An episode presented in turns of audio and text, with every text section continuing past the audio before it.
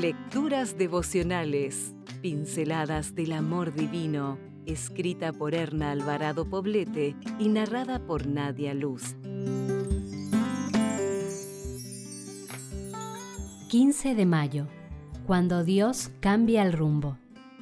Señor, muéstrame tus caminos, guíame por tus senderos, guíame, encamíname en tu verdad, pues tú eres mi Dios y Salvador en ti confío a todas horas. Salmos 25, 4 y 5. Hacer planes y organizar las actividades personales en una agenda es una estrategia que nos ayuda a optimizar el tiempo y los recursos de los que disponemos. Haciendo referencia a esto, la palabra de Dios dice, los planes del diligente ciertamente tienden a la abundancia hermoso llamado a planificar diligentemente. Los beneficios son obvios. Quienes organizan sus actividades y compromisos en una sencilla agenda saben hacia dónde van y cómo llegar a sus objetivos. La improvisación, por el contrario, puede llevarnos a desperdiciar el tiempo y desviarnos del camino que nos conduce hacia los objetivos planeados y deseados los ejecutivos de empresas, las amas de casa, los estudiantes universitarios e incluso los niños tendrán grandes beneficios si desarrollan el hábito de hacer planes.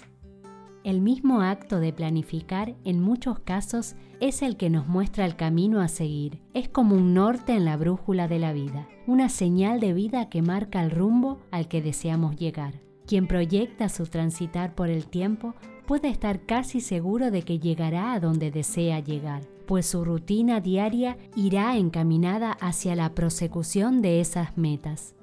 Sin embargo, al hacer planes, debemos recordar que el que se mueve supremo y soberano en nuestro favor es Dios. Nuestros planes están a su vista y debemos ser conscientes de que Él puede modificarlos por su gracia y misericordia cuando nuestro destino final está en juego. Toda hija de Dios sabe y acepta que a veces la ruta que había trazado cambia drásticamente y el tiempo planeado para el cumplimiento de un proyecto o un objetivo se retrasa o no llega. Pero aferrada a su fe y sumisa a la voluntad divina, mantiene la calma sin perder al ánimo. Antes de hacer planes, pregúntale a Dios cuáles son los que Él tiene para ti. Enfócate en lo que puedes controlar y deja que lo demás lo resuelva Él.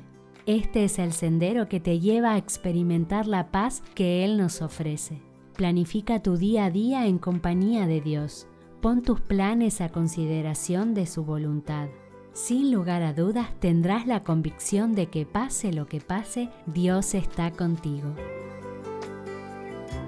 Si desea obtener más materiales como este, ingrese a editorialaces.com.